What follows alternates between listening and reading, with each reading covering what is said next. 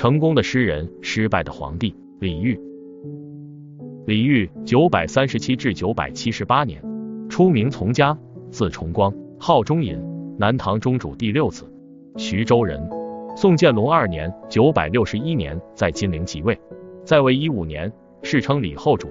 他嗣位的时候，南唐已奉宋正朔，苟安于江南一隅。宋开宝七年（九百七十四年），宋太祖屡次遣人召其北上，李后主君辞不去。同年十月，宋兵南下攻打金陵，并于第二年攻下。李后主肉袒出将，被俘到汴京，封为命侯。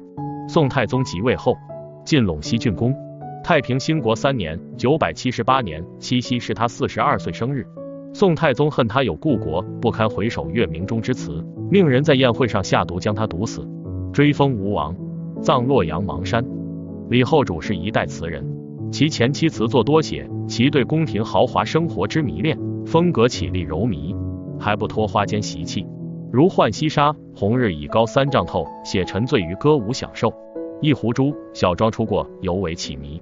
当时南唐一词人写道：“桃李不须夸烂漫，已输了春风一半。”细致入微的刻画了此亡国之君的精神面貌。这些词都与西蜀花间派风格相近。被俘后，亡国之恨油然而生。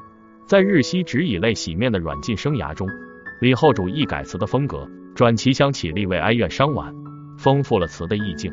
高度的艺术概括力、白描的手法、贴切形象的比喻和质朴明净的语言，都显示他洗掉了花间派的绮罗香泽之态，表现了独特风貌。以一首首气尽以血的绝唱，使亡国之君成为千古词坛的南面王。如《虞美人》“春花秋月何时了”“浪淘沙”“帘外雨潺潺”“呜咽啼”“林花谢了春红”等代表作，正是国家不幸失家幸，妇道沧桑俱变宫。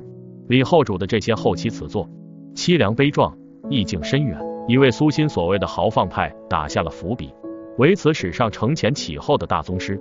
正如王国维《人间词话》所言：“词至李后主而眼界始大，感慨最深。至于其语句的清丽。”音韵的和谐更是空前绝后。李后主本有集，已失传，现存词四十四首，其中几首前期作品或为他人所作，可以确定者仅三十八首。